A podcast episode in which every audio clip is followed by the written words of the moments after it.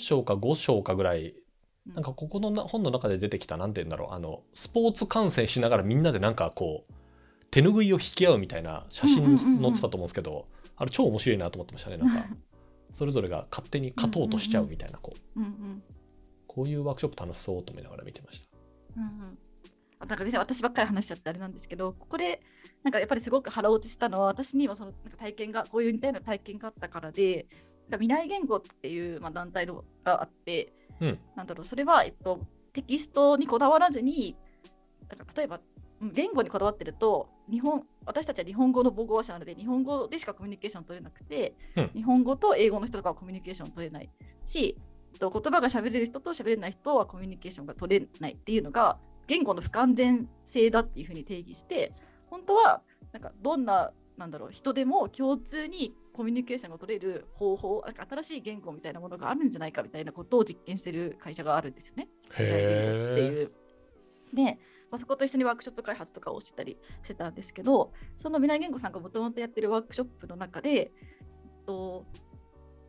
なんていうのかもうアイマスクして耳栓もしてもう喋っちゃダメっていう状態の人を一人作ってその人にみんなであるメッセージを伝えるみたいな。例えば温泉に入るとかご飯を食べるとか、電車に乗るとかなんかそういうことを伝えることができるかっていうワークショップをや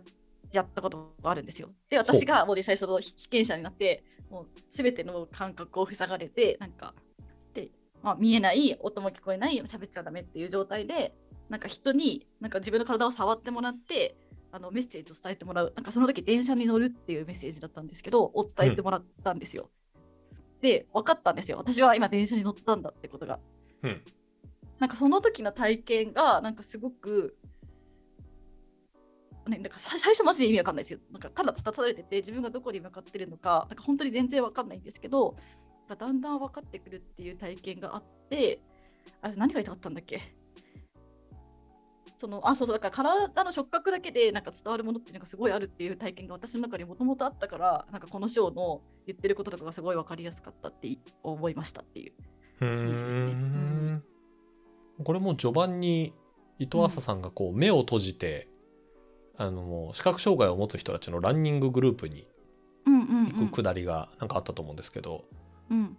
最初はめちゃくちゃ怖かったけどなんか走り出して何十分かしたらめちゃめちゃ恍惚とした快感に包まれましたみたいなうん。話をしていてなんかその身を預けるっていう感覚だったりっていうのがすごく新鮮でこううん。なんていうんですか一定の距離を持ってうん。誰かと関わるってことから超えたこうなんていうんですかいい感じに身を預けるっていう感覚を得ることができましたっていう話があったですね。なるほどね。なんか一つ塞いだだけでもかなり不自由な感じがするのに、なんか私のあの時は全部塞がれて、それを最初に思った時は、なんか本当石ころになるみたいな、なんか何もできなくななる、なんかみたいな気持ちがあったんですけど、うんいざやってみると意識とか全然残ってるし、なんか全然普通なんですよね。ただ自分と変わらないに人間なんですよね。なんかそのことをすごい思い出しました。うーん何を言ってるんだろう、私は。うーんそのなんていうんですかね。触覚とかなんだろう。副次的な情報っぽいく見えるじゃないですか。オプションのように。なんか目が見えてそこに保管して触覚があるから聞いてくるみたいななんか気持ちがあったんですよ、例えば音と手があるからどっちも生きてくるとかなんていうかその手単体で何かを伝えることができるとか何かを受け取ることができるみたいな気持ちがすごいなかったんですけど本当に手だけで視覚とか音とかと同じぐらいの情報量がある。ですよね。なんかそうあるんだよな って思思いました。でその生成的なコミュニケーションにおいて手がなんだろうう持ってるものってすっごい大きいよなって思思います。ね。この生成するっていう時に最初の話じゃないんですけど、手ってその触り方例えばコップをうん。そのガッと掴むうん。撫でるうん。なんかちょっとつまむとか触覚っていろんな触り方があるじゃないですか。うん。だから生成にすごい向いているうんうんうん。なんて言ったらいいんだろう。メディアですよね。この手っていうものが、うん多分視覚とかって視覚を変えたいなとか生成モードでやりたいなと思っても、自分からこう対象にアプローチができないじゃないですか。うんうんうんなんですけど触覚は多分すぐちょっと手の裏側で触ってみようかなとかうんうんうん。何ですか強さを変えてみようとかっていうのがこうメッセージあの受け取る情報量をこう変化させやすいうんコミュニケーションのモードですよね。うん、ああと多分そのなんかあ多分思ったのがなんだろうその手手ってなんか確かにアウトプットもできるんですけどかなり受受容器な部分じゃないですか。でなんか私たちはその,、うん。あの触れられることを感じることができる。感覚を受容するものうんじゃないですか。うん。うん。なんかその時にそのあそうその思い出した未来言語ワークショップの時に思ったのがその何にも分かんないのにその人たちが何をしようとしてるのかってことがすごい分かったんですよね私をどこかにとかで結局電車に乗せようとしてるってことが分かったんですけど最終的にうんなんかその触り方一つとかでその人がどういう対なんかことをしようとしてるのかとかっていうのをすごく複雑にグラデーションつけて受容できるものっていうことをすごい忘れてたなって思ったんですよね。うーん何をしようとしてるかが分かるか。うん、でも分かる気がしますね。でも例えば、なんかどっかのその手の倫理の最初の方でも言いましたけど、うん。そのその人の触れ方が触れるなのか触るなのかも分かる。うん。なんかそれは、ま、自分を物のように、物のように、ある意味その事務的なものとしてあのたあの処理するために触っているのか、こう何か感情的な共感を持って触っているのかっていうのとかは触れられただけで分かる。みたいな。うんうんだったじゃんなんかそれって確かに分かるな。それは目が見えてて、その人の表情が分かるからとか、動作が分かるから分かるんじゃなくて、この受容器の方で分かるんだなっていうふうになんか改めて自覚しましたけどね。うーん触れるが相互的であるのに対し触るは一方的であるうん。言い換えれば触れるは人間的な関わりは関わり、触るは物的な関わりということになるでしょうとうんいうのが序盤にありますね。なるあほどな。りますよね。そうでそういうのは多分ね、目を閉じてたとしても分かる気がしますね。今自分がどっちの方で触られたかってなんか分かる気がしませんか？ああそれはするかもね確かにそうかもね、それはそうかもね。そう。なんか今まで触れる仕方とかを目で見て、その優しく触れてくれたとか思ってたような気がしたんですけど、多分そんなことなく自分の受容器側でちゃんと優しく触れられたとかっていうことを感じたはずなのに、なんかすごいその辺を無視してたなっていうことを思う思いましたね。うーんなるほど。はい、私がいっぱい喋っちゃったんですけど。のぞみさんいっぱい喋りたいことある人ですよね？いやいやそんなにそんなにっちゅうかうんうん。あのやっぱよ読んでよかった本なんかずっと1年以上、あの Kindle に眠らせてしまっていたので改めて読んでよかったなっていうものうんでしたね。ちょうどなんかこれと並行してあのえーっと森田正夫さんの「計算する生命」っていう本を読んでいて、まあその序盤にもこの手の話が出てくるんですよ。うんうん。この計算をするっていうのは何て言うんですか生物が勝手に持っている特性ではなくて人間が独特にこうあの独特にというか人間特別ではないんですけどあの体とかそういうものを使って後天的に獲得していった、まあ、能力ですっていう話が序盤に出てくるんですけど、その中にこう手っていうものがどういう意味を持っていたかっていう話が序盤に出てくるんですよ。うんうん。それと相まってなんかすごくいい本だったなっていうあの、感覚がより深まったなんか手手っていうものをめちゃめちゃ考えた時でしたね。うんうんうんなんていうんですか？かつ並行してあのえーっと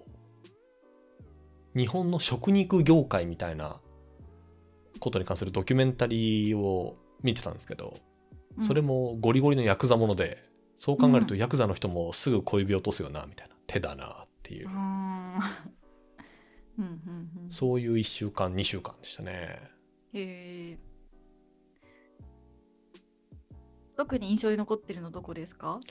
私は手と倫理その倫理の中の一番最後の方だと思うんですけど、まあ、多分ちょうどそう、なんて言うんだろう。出張に行ってる時に話した人と多様性に,、関する話をしていて、うんうんうん。その話が多分ど真ん中に超タイミングよく出てきたから覚えてるんですけど、うん倫理の多分一番最後の方うんうん。かな。その相対主義と多様性みたいな話があの確か序盤に出てきていて。うんそのなどこだったっけな？これ倫理っていうものを考えるとうん。つまり人によってすげえいろんなパターンがあるっていうことじゃないですか。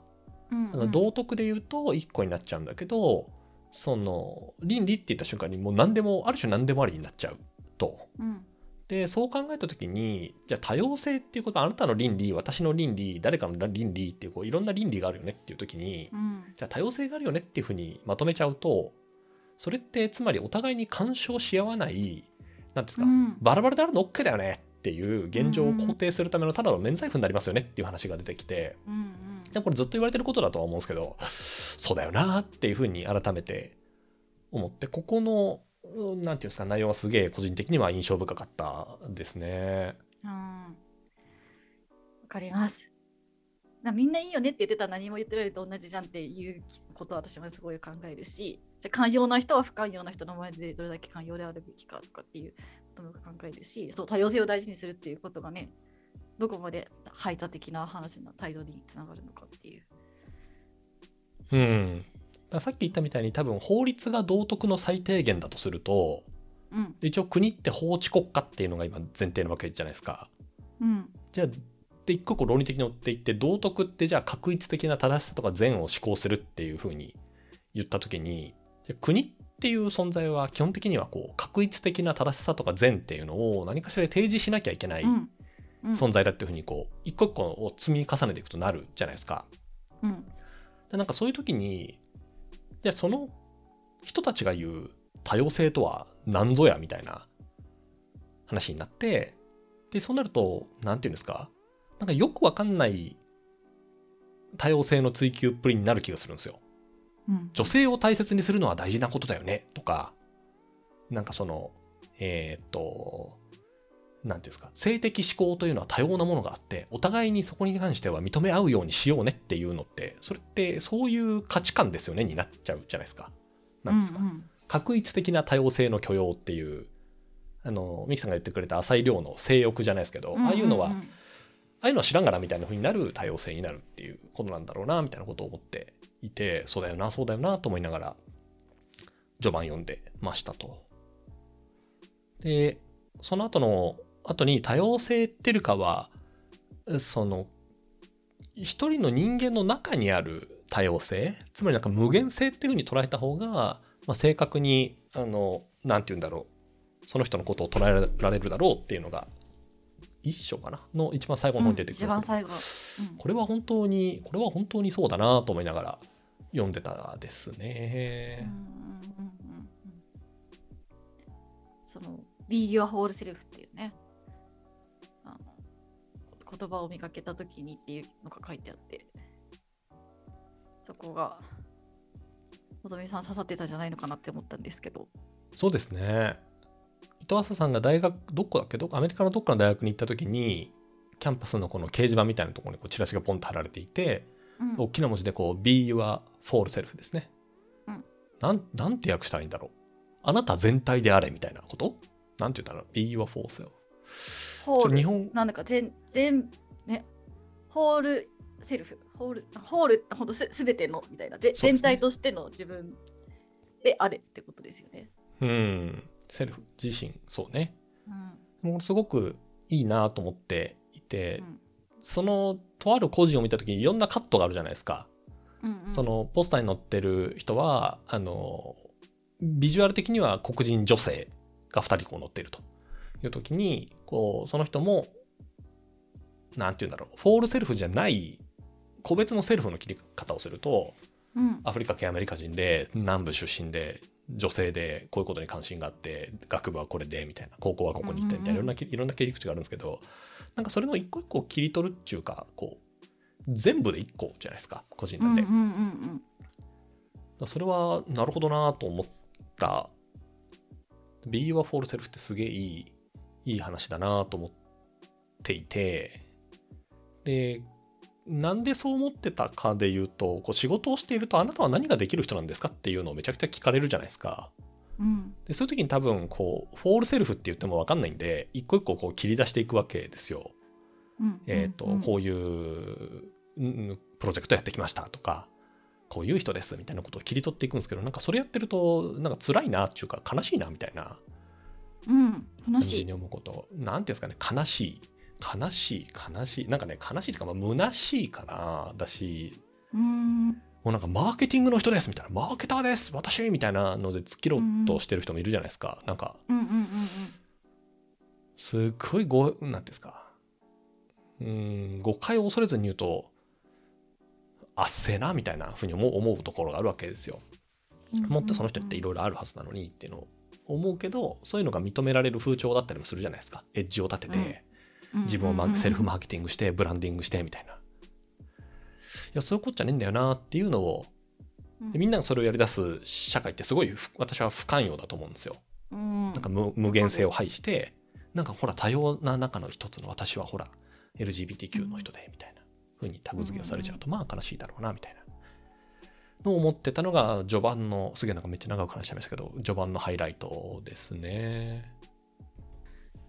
うんそうですね。なんかなんて言うんだろううん。そういう意味で触覚ってよく言うこうどこから得てる情報が何パーセントみたいなやつっていうと視覚ってものすごいこう多いっていうじゃないですか7割とか8割とか9割とか視覚ですって話、まあ、どうやって測ってるのか分かんないですけどあると思うんですようん。なんですけど触覚っていうものってそのすごく無限に近いメディアだと思うんですようんうんうん。確かに視覚もこうピクセルまで一個一個こう切っていくとなんか無限ですって話はあるんですけど触覚の方って触り方うん。えっと触り方だったり触る自分の身体の場所を言ったらこう手のひらじゃなくて裏で触りましょう肘で触りましょうみたいなワークショップよくあるじゃないですか。うん。とか対象のものなんか象の足に触るのか耳に触るのかみたいなものだったりするとそのその触覚っていうものの無限性すげえあるなというふうに思っていてだからやっぱ触り続けるっていうことだったりそこでやられるもののその相手の、まあ、変化、まあ、距離がマイナスって話もありましたけど、だからその感覚をすごく得られる、うん。うん、と知覚の方法？なんだろうなと思って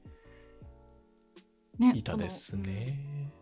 触ると同時に触られているみたいな感覚確かに触覚だけなのかなとかね。そうね。見られ、見る見られるみたいな話もあったりするけど、それがやっぱ分かりやすいのは触覚ですよね。あそうですね。手のその受容器としての側面はやっぱすごいないがしろにしたなって大福の、大福の話がどっかに出てきてて、視覚とか聴覚はもうそこにあるものを感じるっていうものだけど、うん。触るっていうことはそのものが持っている性質を引き出すっていう能力をまあ、あの必然的に持っていると。グッと押すと柔らかさを感じるよねとか、触るとサラサラしてるよねっていうのはあの触覚だからこそ分かる感覚うんですって話をしてたですねうんうん。触れるね。